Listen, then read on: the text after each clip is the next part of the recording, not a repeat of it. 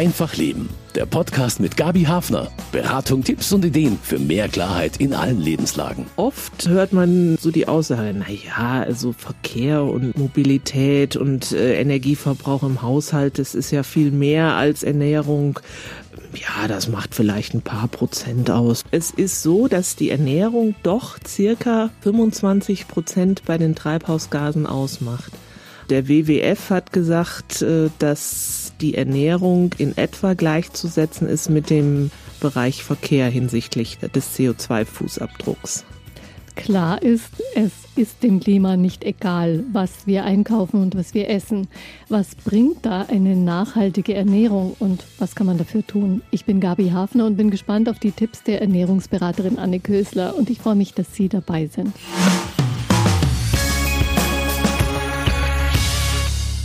Verantwortungsbewusst essen. Anne Kösler ist Ernährungsberaterin, Diplom-Ökotrophologin, wie der Beruf korrekt heißt. Schön, dass Sie da sind für dieses Thema für uns, Frau Kösler. Willkommen. Gerne. Ich habe mich sehr über die Einladung gefreut. Wie wurde denn der Klimaschutz und Ernährung zu einem Arbeitsbereich für Sie? Ich habe, wie Sie ja schon gesagt haben, Ernährungs- und Hauswirtschaftswissenschaften studiert, arbeite beim Landratsamt München, habe erst im Bereich Abfallwirtschaft gearbeitet, lange Jahre, dann etliche Jahre im Bereich Energie- und Klimaschutz und da lag es natürlich nahe, auch das Thema Ernährung und Nachhaltigkeit für mich näher zu betrachten und mich da auch verstärkt einzuarbeiten. Und was machen Sie jetzt genau in dem Zusammenhang? Ich halte Vorträge bei Gemeinden, bei Umwelttagen. Ich habe zum Beispiel auch ein Klimafrühstück gemacht bei den Kollegen, was sehr gut angekommen ist. Das habe ich auch in ein paar Gemeinden gemacht. Was gibt's dann bei einem Klimafrühstück zu essen? Zum Beispiel verschiedene Pflanzendrinks. Es gibt pflanzliche Aufstriche, Honig aus der Region, Vollkornbrot, fair gehandelten Kaffee oder Tee, dann auch noch Obst der Saison, was gerade auf dem Markt ist. Da haben Sie jetzt schon ein paar Stichworte genannt, um die wir uns im Laufe der Sendung auch kümmern werden. Zum Beispiel fair gehandelt, saisonal haben Sie erwähnt. Das sind so Schrauben, an denen man drehen kann. Aber trotzdem ist die Ernährung insgesamt gesehen nicht doch eher eine, eine kleine Schraube, an der wir drehen können, wenn es ums Klima geht? Scheinbar ist es so, wenn man es äh, sich sehr kurz betrachtet, aber wenn man dann mal etwas tiefer in das Thema einsteigt, merkt man auch, dass zum Beispiel dieses Thema virtuelles Wasser, was ist zum Beispiel für die Herstellung eines Produktes, bis es im Laden liegt, bis es verkauft werden kann, nötig, da fällt sehr viel an. Oder auch das Thema Lebensmittelverschwendung wenn ich zu viel einkaufe, wenn mein Kühlschrank voll ist, wenn ich hinterher Sachen, die verdorben sind, wegtun muss, wenn ja jedes Lebensmittel benötigt für die Herstellung, für den Transport, für die Lagerung Energie. Äh, das ist schon einiges, was da anfällt. Also das sind einfach viele Kreisläufe und viele Abläufe ja. mit einzubeziehen, die, wo ich ja nur sozusagen der Letzte oder die Letzte in der Kette bin. Aber der Verbraucher ist auch ein sehr wichtiges letztes Glied in der Kette. Das ist auch das Schöne bei dieser Geschichte mit der Ernährung. Dadurch, dass wir täglich mindestens dreimal was essen, da können wir selber einfach auch richtig viel tun. Ja, also da, da kann jeder an einer kleinen Ecke anfangen und das tun, was in seinen oder ihren Bereich eben reinpasst, was erstmal leicht umzusetzen ist, wo man anfängt und wenn man dann Spaß hat, dass man sich mit dem Thema auch noch näher auseinandersetzt. Was beschäftigt Sie denn gerade in puncto nachhaltige Ernährung? Gibt es da vielleicht ein Projekt, an dem Sie gerade dran sind?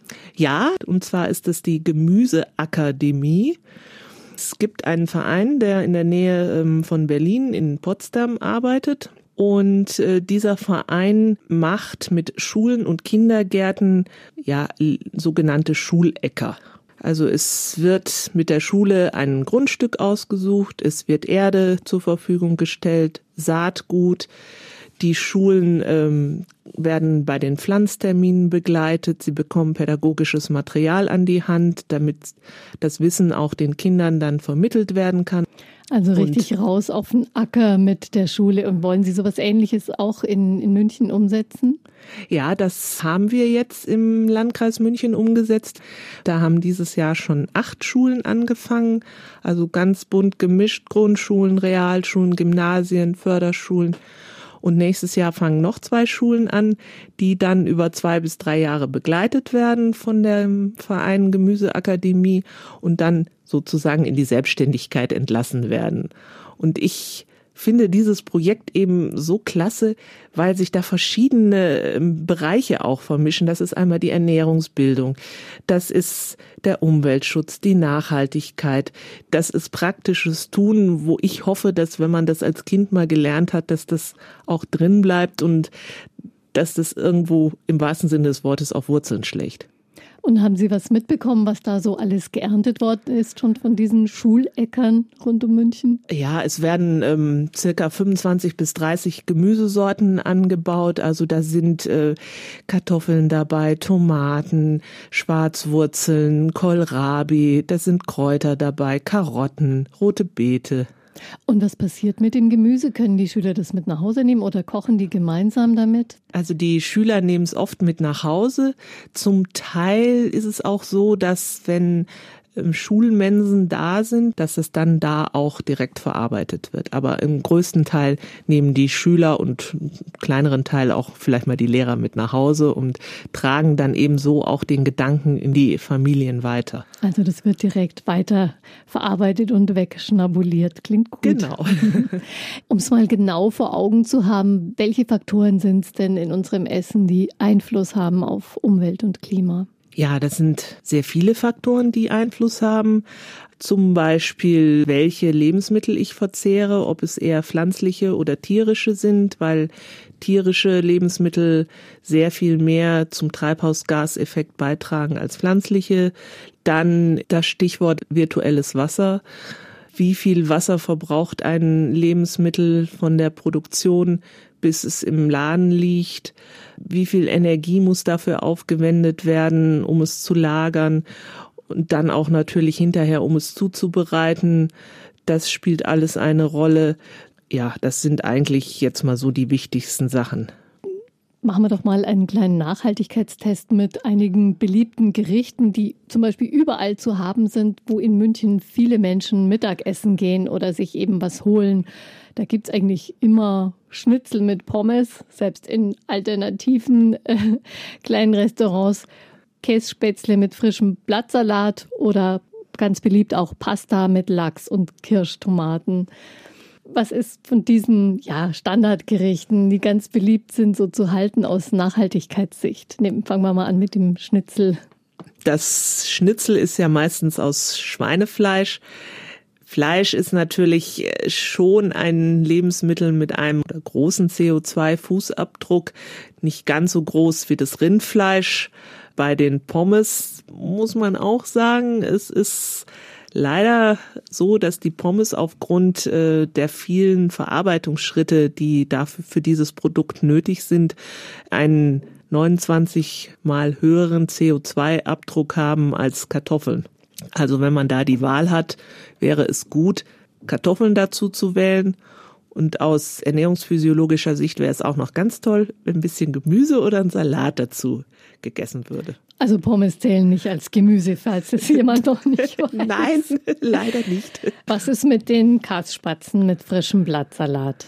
Ja, Käse äh, hat leider auch einen sehr großen äh, CO2-Fußabdruck, weil Käse ja in gewisser Weise ein ich sage es jetzt mal in Anführungsstrichen, ein Konzentrat aus Milch ist, also sehr stark verarbeitet wird.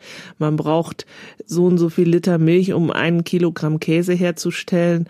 Also es, man sollte es bewusst essen. Also ich halte jetzt immer nichts davon, du darfst nie mehr irgendwas essen zu sagen, sondern es bewusst sich gönnen und wenn der Blattsalat dann noch aus der Region wäre, Gut, das kann man, wenn man essen geht, nicht ähm, so unbedingt nachvollziehen, aber das wäre natürlich ganz gut. Und eigentlich auch immer auf der Karte Pasta, also Nudeln mit Lachs und Kirschtomaten ist auch schnell zubereitet. Kann man schon verstehen, dass Sie das gern auf die Karte nehmen. Ja, das stimmt. Das äh, findet man wirklich überall. Da ist es natürlich so, es wäre schön bei dem Fisch, wenn der Lachs aus Wildfang wäre. Weil die Aquakulturen, die es ja gibt, da wird auch sehr viel mit Medikamenten gearbeitet, mit äh, die Tiere leben auf sehr engem Raum, also das ist ähm, für die CO2-Emissionen auch nicht so gut. Aber da gibt es zum Beispiel auch von der Verbraucherzentrale oder vom WWF einen sogenannten Fischführer, wo man auch, wenn man selber mal was zubereitet, auch nachschauen kann, ja, welchen Fisch kann man jetzt eigentlich noch guten Gewissens essen. Und die Tomaten? Am besten natürlich, wenn sie aus der Region sind. Äh, das ist ganz klar. Und aber gut, das kann man beim Essen gehen auch nicht unbedingt nachvollziehen. Man gut. kann nachfragen und ich denke, das wäre auch eine gute Möglichkeit, wenn Verbraucher vermehrt nachfragen, um eben auch bei den Wirten, sofern sie es nicht schon haben, ein entsprechendes Bewusstsein mhm. eben auch anzuregen.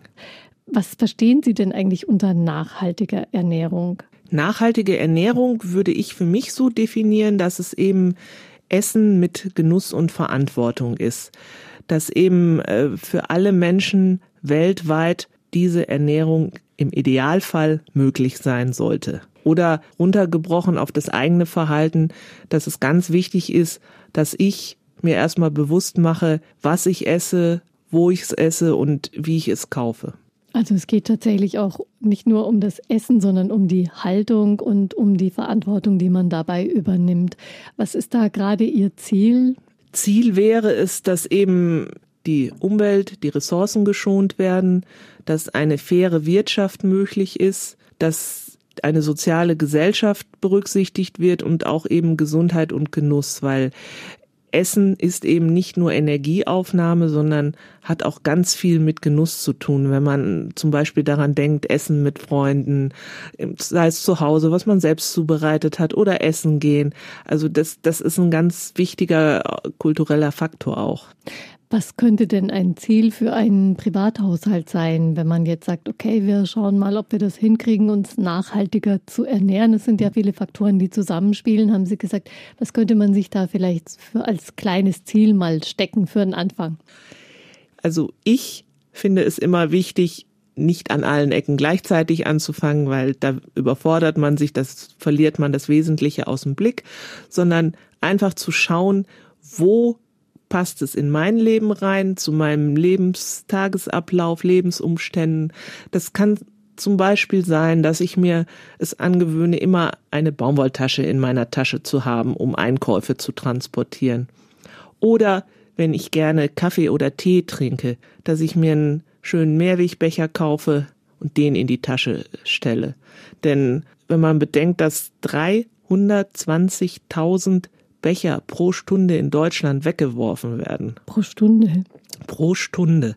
Dann weiß man, wie sinnvoll es ist, einen Mehrwegbecher in der Tasche zu haben.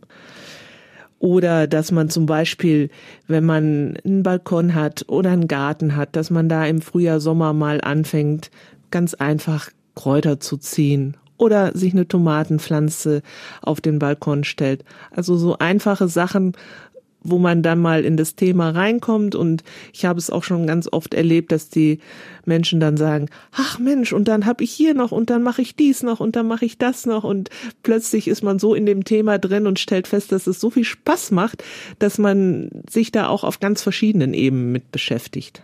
Ist denn grundsätzlich, wenn man über nachhaltige Ernährung spricht, auch der Gesundheitsfaktor für die Esser mitgedacht? Ja, natürlich. Das ist ganz automatisch mit dabei. Das kann man praktisch gar nicht trennen, weil eine nachhaltige Ernährung einen größeren pflanzlichen Anteil in der Ernährung vorsieht und das beugt eben auch vielen Krankheiten vor, zum Beispiel Übergewicht, zum Beispiel Osteoporose, Krebs, ähm, Diabetes Also da gehen auch die ähm, Ernährungsempfehlungen aller Fachrichtungen inzwischen hin, dass eben der größte Teil der Ernährung pflanzlich sein sollte. Da gibt es auch jetzt relativ neu die sogenannte Planetary Health Diet, wo eine Expertenwissenschaftskommission sich mal Gedanken gemacht hat, wie eben gesunde, nachhaltige Ernährung aussehen sollte, wo auch gesagt wird, ja, mindestens die Hälfte des Tellers oder der Mahlzeit auf dem Teller sollte eben aus pflanzlichen Produkten bestehen. Ah ja, da haben wir ja schon mal eine ganz einfach zu merkende Größe. Mindestens die Hälfte dessen, was auf dem Teller ist. Und dann ist es auch für den Planeten eine gesunde Diät. Weiß man, wie sich zum Beispiel ein höherer Anteil von Pflanzenkost auf dem Speiseplan aufs Klima auswirkt? Ja, also es ist so, dass die tierischen Lebensmittel eben mit 70 Prozent für die Treibhausgasemissionen verantwortlich sind und die pflanzlichen zu ungefähr 30 Prozent. Also da hat man schon mal einen ganz guten Anhaltspunkt dafür, wie das Verhältnis ist und äh, wo ich an meiner Ernährung drehen kann. Mhm. Weiß man auch was über den Fußabdruck von verschiedenen anderen Nahrungsmitteln in der Klimalandschaft sozusagen? Ja, das sieht zum, so aus, dass Käse zum Beispiel noch vor dem Rindfleisch steht bei dem CO2-Fußabdruck und auch die Butter steht vorm Rindfleisch. Da kriege ich in meinen Vorträgen immer wieder fragende Gesichter. Wieso ist es so? Dazu muss man eben wissen, dass ähm, Käse und auch Butter aus Milch gemacht werden und da nochmal sehr viel Energie eben in die Herstellung reingeht.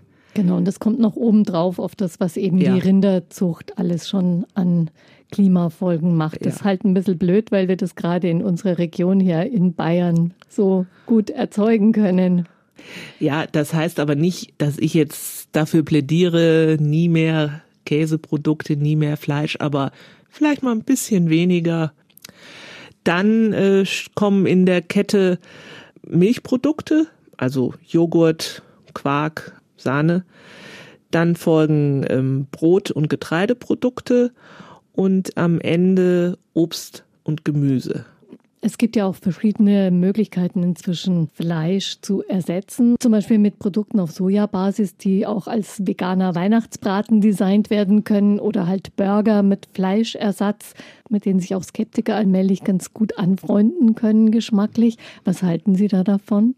Also es gibt in den letzten Jahren immer mehr Menschen, die eben auf Fleisch verzichten und das aus den unterschiedlichsten Gründen.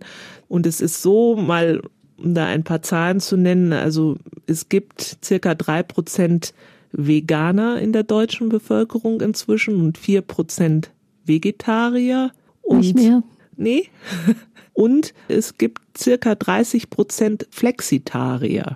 Also Flexitarier sind Menschen, die nur sehr selten Fleisch essen. Das ist eine Zahl, die wahrscheinlich ganz schön angestiegen ja. ist, oder? Ja, die ist sehr angestiegen in den letzten drei, vier, fünf Jahren. Und das hat auch dazu geführt, dass es immer mehr Firmen gibt, die auch vegane, vegetarische Produkte anbieten. Also wussten Sie, dass es in Deutschland etwa 60 Marken in dem Bereich gibt? Das ist echt viel. Ja. Ist es dann aber tatsächlich auch klimafreundlich oder ist die Herstellung dann doch wieder sehr aufwendig? Das kommt drauf an. Und zwar ähm, werden ja viele Produkte aus äh, oder mit Sojaeiweiß hergestellt. Wenn das Soja im deutschen oder europäischen Raum angebaut wird, ist es nicht so klimaschädlich. Es wird aber auch zunehmend Eiweiß aus Weizen genutzt und auch aus Hülsenfrüchten, zum Beispiel Erbsen. Also das wäre schon mal auch, wenn das in Deutschland angebaut ist, sehr viel klimafreundlicher. Und ein weiterer Aspekt ist auch noch, wie stark verarbeitet ist das Produkt. Ich würde da eher zu naturbelasseneren Produkten kaufen, greifen wie Naturtofu oder Seitan oder Lupino. Das ist äh, aus der Süßlupine ein Produkt. Also bei Fleischersatz auch genau hinschauen. Welche Rolle spielt es denn für die Nachhaltigkeit des Essens, dass Nahrungsmittel bioproduziert sind oder angebaut? Bio-Lebensmittel spielen für die Nachhaltigkeit schon eine bedeutende Rolle, weil sie ähm, circa ein Drittel bis ein Viertel weniger Energie verbrauchen als bei der konventionellen Landwirtschaft. Die Verbraucherinnen und Verbraucher kennen alle die diversen Bio- und Öko-Label. Also da sind zum Beispiel zu nennen dieses weiße Blatt auf grünem Grund, oder dieses sechseckige Emblem, wo drauf steht äh, Bio nach EG Öko-Verordnung. Also da müssen eben gewisse Kriterien erfüllt werden. Und auf der anderen Seite oder darüber hinaus gibt es auch noch von Verbänden wie Demeter, Naturland, Bioland, Öko-Lebensmittel, wo die Kriterien für den Anbau noch schärfer sind. Also es bezieht sich zum Beispiel darauf, dass die Tiere mehr Fläche haben, um sich zu bewegen, dass sie im Sommer raus können, dass die Fruchtfolge sehr variiert, was zu mehr Humusbildung führt und zu mehr Stickstoffanreicherung, dass weniger Medikamente bei der Tierhaltung eingesetzt werden dürfen. Es dürfen keine Mineraldünger eingesetzt werden, die sehr energieintensiv hergestellt werden müssen. Das heißt, die Labels sind durchaus unterschiedlich. Jetzt will man nicht natürlich vor jeder Entscheidung kommt es in den Einkaufskorb oder nicht äh, genau nochmal nachgucken, was ist da jetzt für ein Label drauf. Gibt es da so eine einfache Regel, Supermarktketten Bio oder ich sag mal Anbaukooperativen Bio? Ja, wie gesagt, also mit, mit diesem Öko-Siegel von der EU und dieses Bio-Siegel, da ist man schon mal ganz auf einem guten Weg damit. Und wenn man noch mehr Biolandwirtschaft unterstützen will, dann eben von den anerkannten Anbauverbänden. Die großen Lebensmittelketten in Deutschland sind es ja gar nicht so viele. Die haben jetzt eigentlich fast alle ihre eigene Biolinie. Sind da auch verschiedene Labels dann? Da sind auch zum, zum Teil unterschiedliche Labels, die Sie da finden. Also da kommt der Verbraucher, die Verbraucherin fast nicht umhin, sich da auch nochmal dann ganz genau äh, kundig zu machen, was wirklich hinter diesem Label steckt. Es werden zum Teil natürlich noch Aussagen äh, auf Verpackungen aufgedruckt, die gewisse Sachen suggerieren sollen. Deswegen empfehle ich mich immer an diesen EU-Bio-Labeln zu orientieren. Und was ich als äh, Fachfrau natürlich auch sagen muss, dass Bio äh, Lebensmittel auch ähm, einige gesundheitliche Vorteile haben. Sei es ähm, zum Beispiel, dass sie weniger Zusatzstoffe enthalten dürfen, was wiederum zur Folge hat, dass weniger Allergien bei Menschen auftreten. Sie haben oft eine höhere Nährstoffdichte, also es heißt, es sind mehr Vitamine, Mineralstoffe und Spurenelemente enthalten.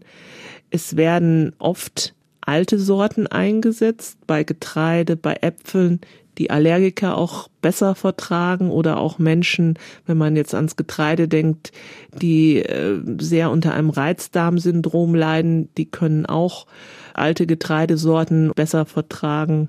Also auch aus gesundheitlicher Sicht ja. ist, hat Bio da die Nase vorn.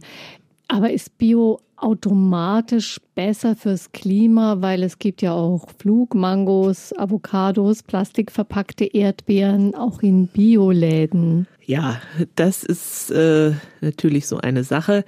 Die Flugmangos, natürlich werden sie da auch unter gewissen Bioaspekten angebaut, aber ich habe halt die Belastung des Klimas, die durch den Flug äh, auftreten und die plastikverpackten Erdbeeren vom anderen Ende der Welt, muss ich die jetzt im Winter wirklich haben? Also auch wenn sie bio sind, ähm, da würde ich sagen, nein, da kaufe ich sie lieber, wenn es sie im Frühjahr, im Sommer bei uns gibt oder den Spargel, der jetzt dann wieder aus Peru kommt, der vielleicht auch bio ist, aber äh, da würde ich auch sagen, lieber dann in der Zeit einkaufen, wo er hier Saison hat.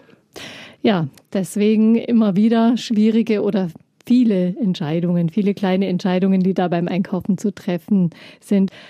Wenn ich jetzt so ein Essen plane, ein Winteressen, sagen wir mal, Frau Küssler, was wären denn da so Vorüberlegungen, die ich im Kopf haben sollte, wenn ich jetzt meine Kochbücher oder das Netz durchforste auf der Suche nach Inspiration?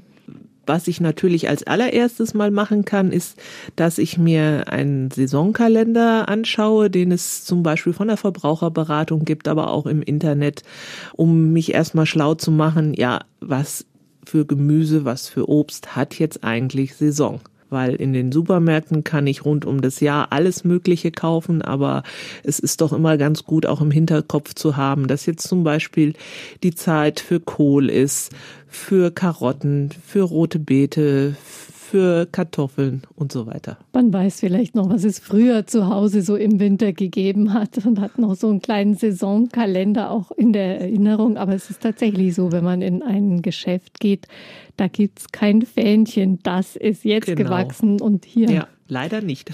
Mm, also die, die saisonalen Geschichten. Also was hat jetzt Saison, ist eine wichtige Leitfrage. Was noch? Dass ich mir dann auch gleich schon beim Einkaufen Gedanken mache, wie viel brauche ich eigentlich? Und dass ich auch vielleicht darauf achte, ja, wenn was übrig bleibt, äh, was kann ich damit machen? Genau, Stichpunkt Lebensmittelverschwendung. Ja. Und Sie haben jetzt auch einen, einen Vorschlag, eine Anregung für uns bereit, so ein kleines nachhaltiges Wintermenü, wo man vom Einkaufen bis zur Verpackung und Weiterverwertung von Resten tatsächlich nachhaltige Gesichtspunkte berücksichtigt. Genau, ich habe da ein Rezept ausgesucht, Linsen mit Rosenkohl und Kartoffeln, was jetzt auch sehr gut in die Herbst-Winterzeit reinpasst. Rosenkohl, Kohl hat jetzt eben Saison, es ist sehr vitaminreich. Linsen sind ein guter Fleischersatz, da sie sehr eiweißhaltig sind. Und auch Kartoffeln haben gesundes Eiweiß, sie haben B-Vitamine, Vitamin C, sie enthalten viel Kalium, was ähm, gut ist für den Elektrolythaushalt. In die Richtung habe ich jetzt mal ein Rezept rausgesucht. Linsen sind ja eigentlich in den moderneren Kochbüchern jetzt wirklich äh, überall zu finden und Rosenkohl ist auch gerade äh, groß im Kommen. Der wird seit neuestem zum Beispiel auch gegrillt und man versucht da alles, um dieses oh, Kohl, was viele so aus ihrer Kindheit mit sich rumtragen, so ein bisschen loszuwerden. Da bin ich ganz gespannt. Und gibt es auch eine Nachspeise? Ja, es gibt auch eine Nachspeise, einen sogenannten Apfelcrumble. Kann man eigentlich zu jeder Jahreszeit machen, sei es jetzt im Winter mit Äpfeln oder mit Birnen oder mit Zwetschgen oder im Sommer mit Aprikosen, Himbeeren. Also den kann man praktisch das ganze Jahr über essen. Also ein Grundrezept sozusagen, genau. was Sie uns da an die Hand geben. Ein Crumble, das ist was, was gebacken wird, ist aber nicht so aufwendig wie ein Kuchen. Nein, das ist praktisch, ähm, ich brauche eine ähm, Backform, eine Auflaufform. Unten kommt das Obst rein, vielleicht noch ein bisschen was an Gewürzen drauf, ein bisschen Zucker, wenn es sein muss. Und oben kommen eben der Teig, der als Streusel verarbeitet wird, oben drauf. Und das kommt dann 15 bis 20 Minuten in den Ofen und dann ist es auch schon fertig. Ich glaube, Crumble heißt auch sowas wie Brösel wahrscheinlich. Ja, genau. Also echt was genau. unkompliziertes. Und schmeckt auch sehr lecker, wenn es noch warm ist. Das braucht man im Winter sowieso ja, was ein Warmes. Ein Seelentröster. Und gleich gehen wir einkaufen für dieses Wintermenü und versuchen das natürlich nachhaltig zu erledigen. So essen, dass ich den Genuss und das Klima einen Nutzen davon hat, das ist die neue Kunst der Ernährung. Anne Kösler ist Ernährungsberaterin beim Landratsamt München und sie hat damit viel Erfahrung. Das lässt sich im Alltag umsetzen, haben Sie uns schon gezeigt. Dieses Wintermenü, das Linsengericht mit Rosenkohl und die wunderbare Crumble-Nachspeise. Auch dafür geht es natürlich los mit Planen und Einkaufen. Am einfachsten ist es ja eigentlich, wenn ich alle Zutaten gleich im Supermarkt um die Ecke besorge. Ist das okay? Am einfachsten ist es, das stimmt. Ob es auch nachhaltig ist, ist eine andere Frage. Also sicherlich kann ich das ein oder andere im Supermarkt um die Ecke besorgen. Also Kartoffeln, äh, da gibt's in jedem Supermarkt lose Kartoffeln, die auch aus Deutschland, aus der Region sind. Das ist kein Problem. Es gibt zum Teil in den Supermärkten auch Rosenkohl, aber ähm, es ist, denke ich, die bessere Wahl, dann nochmal auf dem Wochenmarkt zu schauen, dass ich da Rosenkohl bekomme, wo ich weiß, dass der aus der Region ist oder in Bioläden oder vielleicht habe ich einen Hofladen um die Ecke, wo ich einkaufen kann. Das wäre eine ganz gute Alternative. Die Linsen bekomme ich sicherlich auch im Supermarkt, aber vielleicht nicht unbedingt aus der Region beziehungsweise aus Deutschland. Da wäre es aus Nachhaltigkeitsgesichtspunkten besser, wenn ich in zum Beispiel in einem sogenannten Unverpacktladen einkaufe. Das heißt, ich nehme mir ein Gefäß mit und kann da dann zum Beispiel die Linsen abfüllen. Oder es gibt zum Teil auch in den Bioläden unverpackt Regale mit einigen Produkten. Also das wäre besser, als das in der Plastikverpackung aus dem Supermarkt zu kaufen. Es gibt ja auch total viel verschiedene Sorten von Linsen, verschiedene Farben und verschiedene ja, Sorten. Die dann auch unterschiedlich in der Zubereitung sind, aber generell. Was würden Sie nehmen? Da würde ich die braunen Linsen nehmen. Generell ist es eben so, dass Linsen sehr reich an pflanzlichem Eiweiß sind. Also sie sind ein guter Ersatz äh, fürs fleischliche Eiweiß. Und Rosenkohl ist eben sehr vitaminreich. Viele haben es, die ein bisschen älter sind, so wie ich, haben es vielleicht noch aus ihrer Kindheit in Erinnerung, oh, Rosenkohl ist so bitter, das mag ich nicht. Da ist es so, dass inzwischen auch die Bitterkomponente ein Stück weit rausgezüchtet worden ist, was ernährungsphysiologisch rum wieder nicht so gut ist, weil die Bitterstoffe doch auch gut für die äh, Galle sind. Ja, und die Kartoffeln, um da nochmal auf die ernährungsphysiologischen Aspekte hinzuweisen, hat eben hochwertiges Eiweiß, Vitamin C und auch B-Vitamine und äh, sie besitzt relativ viel Kalium. Das heißt, Kalium ist wichtig für den Elektrolythaushalt, für die Nervenreizübertragung äh, zwischen den Nerven, also auch ein ganz gesunder Bestandteil dieses Rezeptes. Man liest eigentlich jetzt in schöner Regelmäßigkeit über die Gründung von Einkaufskooperativen zwischen ja, Lebensmittelerzeugern, Gärtnereien, Bauern und eben Verbrauchern, die eben sozusagen auf die Weise die Sicherheit haben, dass sie aus der Region erzeugtes frisches Gemüse bekommen. Das würde ja bei unserem Wintergericht, wäre das für den Rosenkohl sehr gut, für die Kartoffeln, auch für die Äpfel, für den Nachtisch, wo die Verbraucher das eben direkt beziehen. Was sind Vorteile von solchen neuen Einkaufsmöglichkeiten? Ja, da gibt es zum Beispiel im Münchner Raum das Kartoffelkombinat und die Genussgemeinschaft Städter und Bauern. Die Verbraucher beteiligen sich an diesen ähm, Kooperationsgemeinschaften mit einem Geldbetrag, der dann für das Saatgut, für den Anbau und für die Logistik und die Löhne verwandt wird und die Verbraucher erhalten dann im Gegenzug regelmäßig einen gewissen Teil der Ernte. Und das finde ich eben ein sehr geschicktes Modell, weil es hilft, Lebensmittelverschwendung zu verringern. Der Vermarktungsdruck ist nicht so da, das Ökosystem wird verbessert und es ist eben gemeinwohlorientiert und, und nicht gewinnorientiert. Das hat einige Vorteile. Also es ist fast so ein bisschen wie aus dem eigenen Garten, könnte man sagen, oder zumindest aus einem Garten, den ich, den ich ja. mitfinanziere und unterstütze. Eine andere Möglichkeit wäre zum Beispiel auch noch, sich eine Ökokiste regelmäßig mit ähm, Obst und Gemüse nach Hause liefern zu lassen. Also da gibt es hier auch in München einige Anbieter, die Obst und Gemüse da in die Kisten geben, die jetzt nicht unbedingt schön und toll sind, sondern auch krumm gewachsen. Ich finde es wirklich bedenklich, dass circa 40 Prozent von dem Obst und Gemüse, was angebaut wird, es nicht in die Produktion oder in den Verkauf schaffen, weil es eben nicht total toll aussieht. Auf der Liste für das Wintergericht mit der Nachspeise gibt es eigentlich auch eine Zutat, die man aus fairem Handel kaufen könnte, denn so ein Regal mit fair gehandelten Lebensmitteln, das gibt es ja auch fast inzwischen in jedem Supermarkt eigentlich. Haben Sie da was dabei? Ja, ja, das Thema Fairtrade ist natürlich ein großes Thema. Da könnte man eine eigene Sendung drüber machen. Ich versuche es jetzt mal kurz zu beleuchten. Bei der Nachspeise beim Apfelcrumble ist Zimt dabei.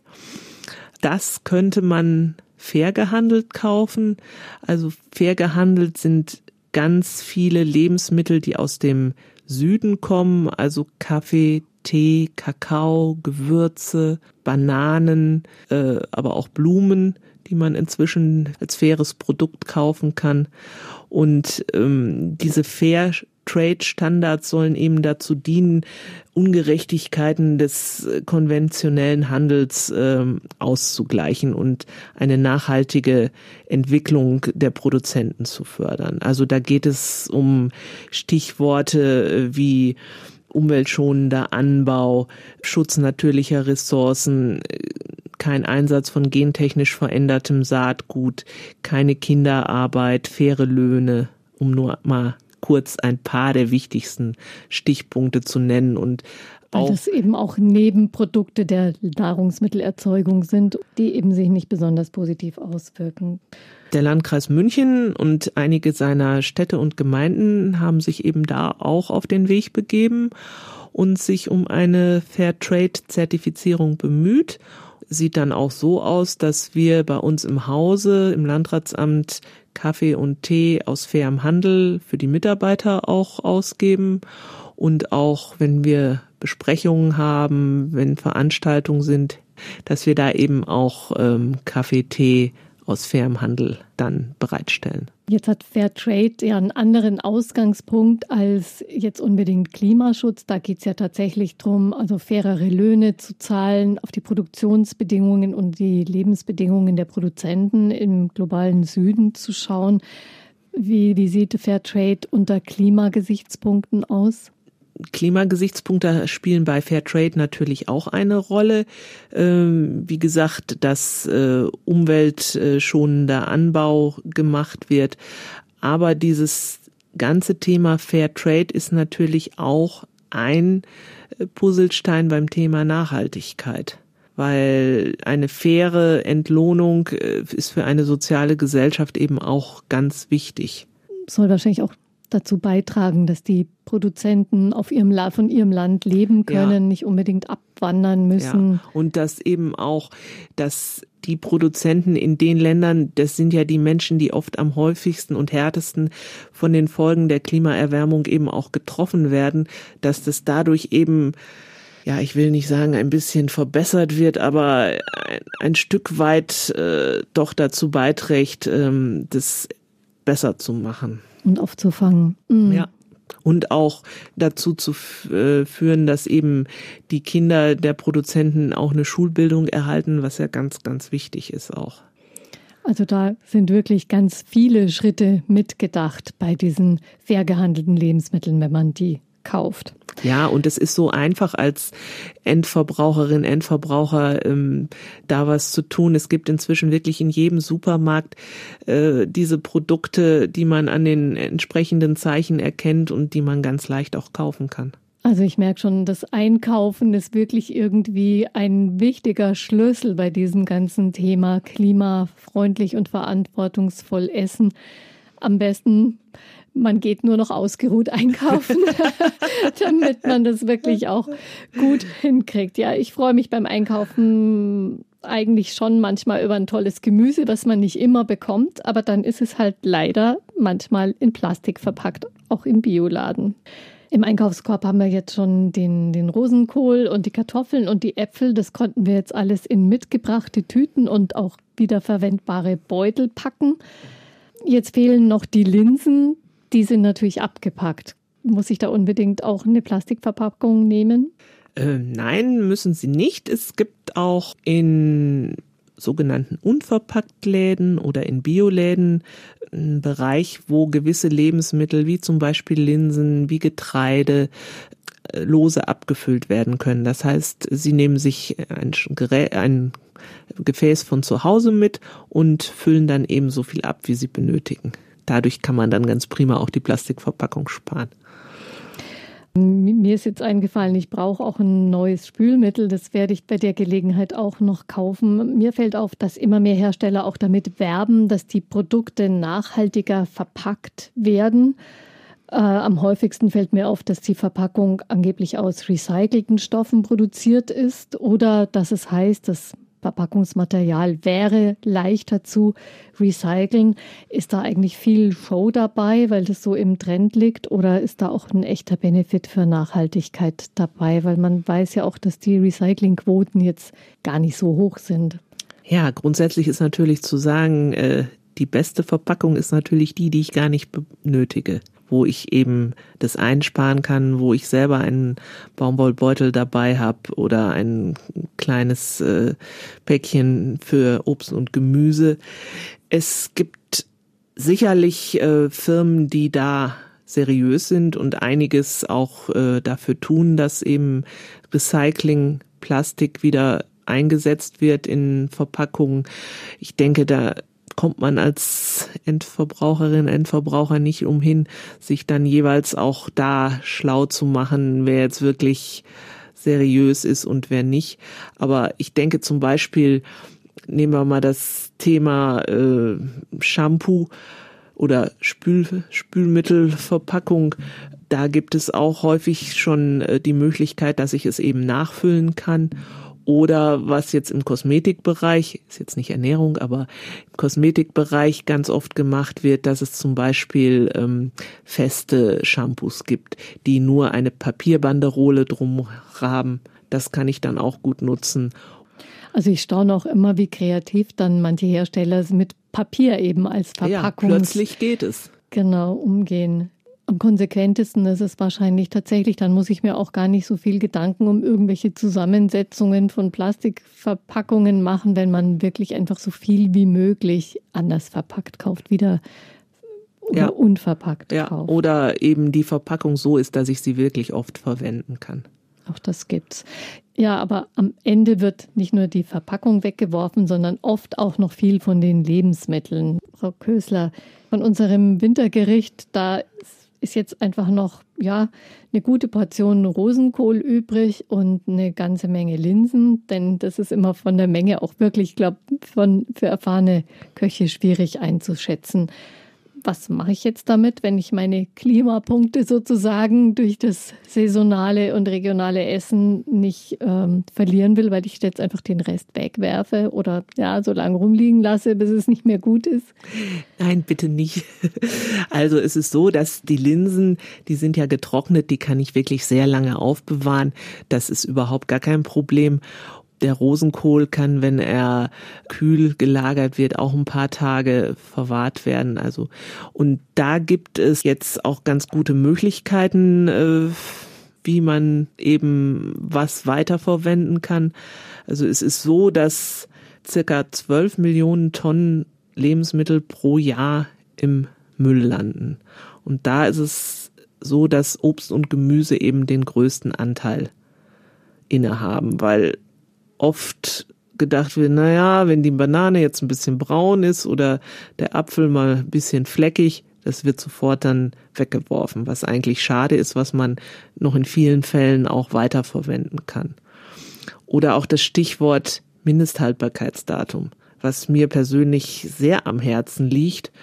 Da plädiere ich immer wieder dazu, dass man bei einem Produkt, wo ein bestimmtes Mindesthaltbarkeitsdatum aufgedruckt ist, eben auch sich das, wenn es über den Tag weg ist, dass man eben genau schaut, riecht und schmeckt, ob das Produkt noch gut ist. Und es ist ganz, ganz oft so, dass ich den Joghurt oder das Brot oder irgendwas anderes wirklich auch noch weiter essen kann. Also das muss ich nicht wegwerfen. Ein anderes Thema ist die Lagerung im Kühlschrank. Da kann ich auch ganz viel machen, wenn ich das richtig lagere, die entsprechenden Sachen auf den verschiedenen Ebenen, dass ich da auch einiges dazu tue, dass eben Lebensmittel nicht so schnell verderben. Mm, das ist bei Obst und Gemüse wahrscheinlich das Entscheidende. Ja. Äh, es ist aber ja so, dass manche Sorten sich da gegenseitig ein bisschen sozusagen hochschaukeln, was Reife oder Überreife betrifft. Reicht es dann, wenn ich zum Beispiel jetzt im Winter Zitrusfrüchte, Orangen und sowas getrennt in einer anderen Box natürlich habe als Gemüse oder wirkt das auch im, im Kühlschrank so aufeinander? Ähm, Im Kühlschrank nicht ganz so stark, aber was immer ein guter Tipp ist, dass man Äpfel und Birnen abseits lagert, beziehungsweise wenn man möchte, dass die unreifen Bananen, die man gekauft hat, schneller nachreifen, dann ruhig zusammen mit den Äpfeln und Birnen dann zum Beispiel lagern. Aber es, es gibt auch einige Obst- und Gemüsesorten, die man auch nicht unbedingt in den Kühlschrank geben sollte. Also zum Beispiel Bananen Es ist und Äpfel ähm, kühl lagern, wenn es geht, wenn ich einen Keller hab oder auf dem Balkon, so dass sie jetzt auch nicht äh, frieren, keine Froschschäden bekommen, aber das reicht dann auch schon. Und äh, vielleicht noch mal ein kleiner Tipp auch: Es gibt im Internet die Seite zu gut für die Tonne. Da gibt es sehr viele Tipps, was ich mit Lebensmittelresten auch machen kann. Da gibt es Rezepte. Also das ist wirklich eine ganz interessante Seite, wo man sehr, sehr viele gute Tipps sich holen kann. Und es gibt jetzt seit knapp zwei Monaten eine App, Stocky App. Stocky heißt im Englischen, glaube ich, Vorrat. Die wurde vom Bayerischen Ministerium für Ernährung dem Fraunhofer Institut zusammen entwickelt und die äh, gibt eben auch gute Tipps, wie kann ich nachhaltig Essen zubereiten, was mache ich mit Resten, äh, Menüplanung und so weiter und so fort. Also da gibt es keine Ausreden mehr, jede Menge Hilfsmittel, das, wo man sich auf die Sprünge helfen Aber lassen kann. Aber man muss halt wissen, was und wo. Genau. Die Links, die gibt es dann auch auf der Webseite zur Sendung. Und ja, einfach mal ausprobieren. Und ich könnte mir vorstellen, das macht auch richtig Spaß, wenn man einfach merkt, dass man da äh, richtig was anfangen kann und äh, ja, Klimapunkte sammelt, wenn man keine Lebensmittel mehr wegwerfen muss. Und wir, wir richten unseren Blick jetzt noch ein bisschen in die Zukunft der Ernährung. Zum Beispiel Insekten als Lebensmittel, die sind seit März 2018 ganz offiziell zugelassen. Ziemlich bald drauf gab es dann auch zum Beispiel tiefgefrorene Burger Patties aus Buffalo-Würmern, was immer das ist. Und ja, da gibt es noch viel mehr Beispiele. Hat das Potenzial für die Zukunft auch aus Sicht der Nachhaltigkeit? Ja, es ist ja zunächst mal so, dass ähm, die Bevölkerung immer weiter wächst. 2050 wird mit ungefähr neun Milliarden Menschen gerechnet, die alle ernährt werden wollen und müssen und auch gut und nachhaltig äh, im besten Fall. Und das wird natürlich dann mit Fleisch, so wie wir es bei uns praktizieren, schwierig. Ja, äh, Insekten sind jetzt äh, auf den Plan getreten, weil sie eben einige ähm, Vorteile haben, also zum Beispiel im Umweltbereich. Sie sind effizienter bei der Umwandlung von Futter zu Fleisch. Sie produzieren weniger Treibhausgase und sie brauchen auch weniger Wasser als unsere Tierhaltung. Und auch gesundheitlich sind sie also ziemlich vorne dabei. Ähm, sie haben verglichen mit Fleisch qualitativ hochwertiges Eiweiß und auch einige ähm, Mineralstoffe wie Magnesium, Mangan, Phosphor und auch Ballaststoffe, die sie enthalten. Ja, und ähm, sie können eben auch leicht gesammelt werden oder auch gezüchtet werden, was man dann ja in größerer äh, Menge auch machen müsste. Und äh, in den Entwicklungsländern sichern sie eben auch den Lebensunterhalt der dort lebenden Menschen. Das ist mal das, was sie an Vorteilen haben. Ein Riesenpotenzial eigentlich. Es ist ein Potenzial. Es ist natürlich so, dass unsere Kultur, unsere Gesellschaft so gar nicht an Insekten gewöhnt ist. Und ich glaube, es, es wird auch noch ein bisschen dauern, bis das so entwickelt ist und, und der Boden dafür bereitet ist, dass wir eben da auch in größerem Stile bereit sind, äh, da mit einzusteigen. Mhm. Eine andere neue Form, über die jetzt viel gesprochen wird, ist das Vertical Farming, also zum Beispiel Salat in Lagen übereinander zu züchten. Indoor, in manchen Ländern ist das schon ein richtiger Wirtschaftsfaktor. Also frisches Gemüse drinnen zu ziehen oder sogar in einem Luftschutztunnel oder in einem alten Bergwerkstollen gibt, ist es schon gelungen. Ganz nah bei den Verbrauchern, bei großen Städten. Wie sehen Sie diese Entwicklung? Das ist sicherlich auch wieder ein Puzzleteil. Ich denke, es ist vernünftig, wenn und gut, wenn in der Ernährung möglichst auch viele verschiedene Ideen Raum greifen können. Das eine wird wieder verschwinden, dafür ploppt dann wieder was anderes auf. Es ist in gewisser Weise auch ein Ausprobieren, aber ich denke, das ist durchaus gut, dass es das gibt. Ziemlich lang ist ja über eine Lebensmittelampel diskutiert worden. die eben beim Einkaufen einen schnellen Überblick darüber gibt, wie gesund ein Produkt ist. Ähm, ist da eigentlich was Ähnliches in Sicht, was den ökologischen oder den Klimafußabdruck eines Produktes anzeigen würde? Ja, ich habe mich mal ein bisschen schlau gemacht. Also es ist wohl so, dass es im letzten Jahr eine Petition eines Haferdrinkherstellers gab, die auch von knapp 60.000 Menschen unterschrieben wurde, dass es eben so ein Klimaschutzlabel geben soll.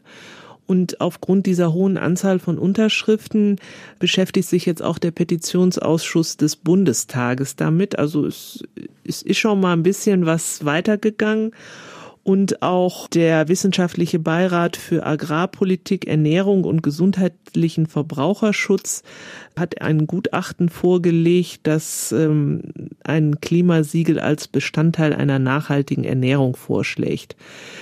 Also es ist jetzt ganz am Anfang und da sind sicherlich ganz, ganz viele Fragen auch zu klären. Äh, ähnlich wie auch beim Nutri-Score, das hat ja auch sehr lange gedauert. Was muss da alles mit beachtet werden? Wie vereinfachend kann es sein, um überhaupt noch Aussagekraft zu haben? Also ich denke, das ist noch ein langer Weg, bis es das vielleicht mal gibt. Aber wir kennen jetzt jedenfalls die Hintergründe und die wissen Bescheid über die einzelnen Faktoren, die da eine Rolle spielen, dass man eben nicht quasi mit Riesenstiefeln aus dem Supermarkt stapft und einen mordsmäßig großen Abdruck, Fußabdruck durch die Ernährung hinterlässt. Anne Küßler hat bei Einfach Leben dazu viele Tipps gegeben. Vielen Dank. Gerne, es hat mir sehr viel Spaß gemacht. Ja, und wenn Sie das Rezept, das Wintermenü nachkochen wollen, dann finden Sie die Infos dazu auf der Webseite zur Sendung unter mk-online.de-leben. Danke für Ihr Interesse und guten Appetit. Einfach Leben. Ein Podcast vom katholischen Medienhaus St. Michaelsbund, produziert vom Münchner Kirchenradio.